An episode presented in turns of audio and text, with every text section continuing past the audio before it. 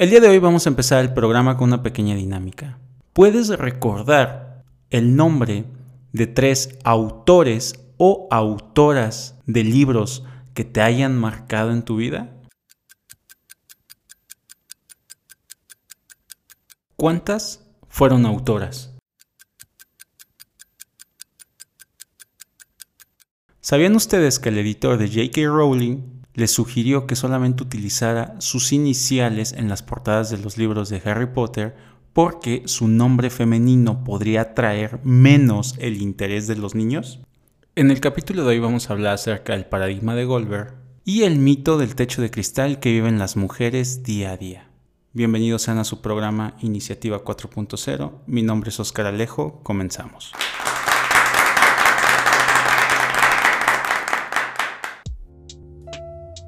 En 1968, Philip Goldberg realizó un estudio en el que sus estudiantes evaluaron ensayos idénticos. Lo único que cambiaba entre ellos era el sexo del autor del ensayo. Los estudiantes no sabían que sus compañeros habían recibido los mismos ensayos, lo único que cambiaba era el sexo. Este estudio demostró que las mujeres reciben calificaciones más bajas al menos que el tema sea femenino. El paradigma de Goldberg es válido incluso en estos tiempos, cuando varias autoras utilizan nombres masculinos con el objetivo de garantizar su éxito. Y por otro lado tenemos el mito del techo de cristal. Pero bueno, ¿qué es el techo de cristal? El techo de cristal representa un obstáculo para el crecimiento y presencia de las mujeres en las organizaciones, por lo que es necesario que ciertas empresas impulsen acciones para generar un cambio a favor de la igualdad de género. Pero, ¿qué tiene de mito esto? El punto está que durante mucho tiempo hemos culpado al techo de cristal basándonos en que las mujeres escalan con éxito en la jerarquía corporativa hasta que son bloqueadas justo debajo de la cima. Pero realmente el problema no está antes de llegar a la cima. El problema proviene de la discriminación que opera en todos los rangos, no solamente en los más altos. Por lo tanto, no podemos llamarlo techo de cristal. Otro dato incorrecto acerca de esta metáfora es que implica que hombres y mujeres tienen el mismo acceso a puestos de nivel medio y de entrada. Las mujeres a lo largo de su vida se enfrentan a tres obstáculos principalmente. El primero es el tema de los prejuicios.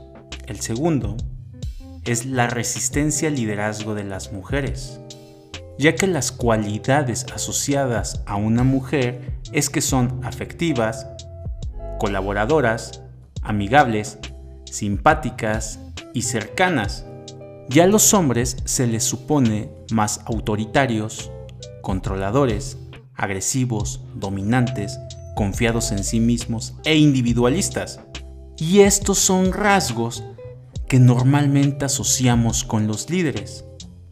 Peor aún es el caso de que hombres que tienen el mismo comportamiento que una mujer de igual forma se les califica de diferente manera.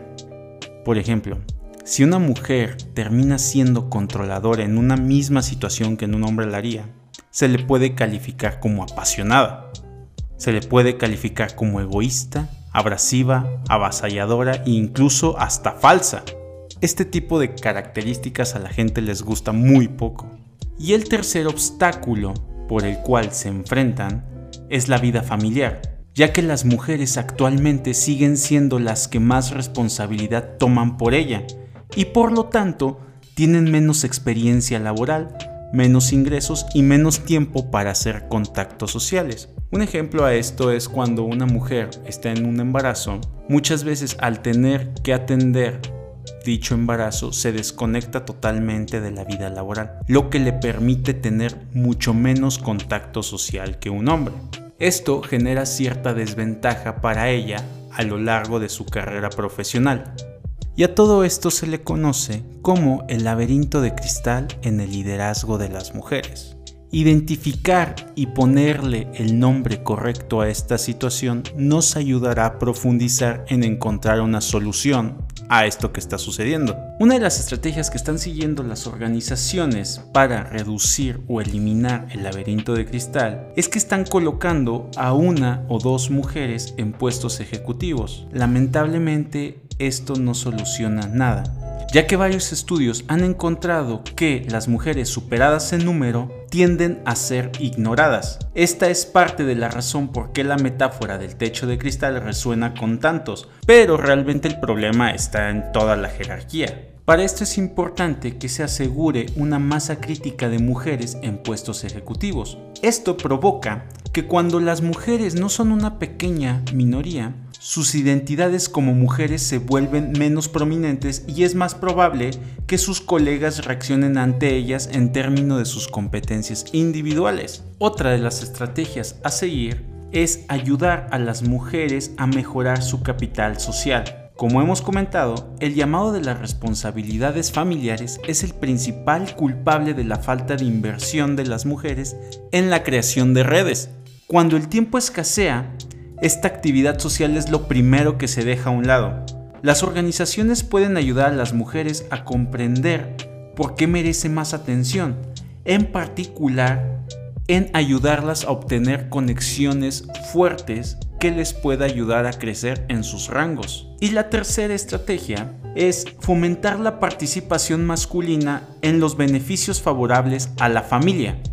El hecho de que muchas mujeres tengan beneficios de maternidad puede perjudicar su misma carrera, en general debido a la expectativa de que son ellas quien tienen que hacer ese tipo de actividades. Entonces, cualquier esfuerzo por lograr una mayor amistad familiar entre ambas partes debe de atraer activamente la participación masculina para evitar que las mujeres sean las que se alejan más tiempo de sus actividades laborales, ya que esto les afecta crecer a lo largo de su trayectoria laboral. ¿Alguna vez te ha pasado que por el hecho de ser mujer no te pongan atención? Espero les haya gustado el capítulo de hoy. Hasta luego.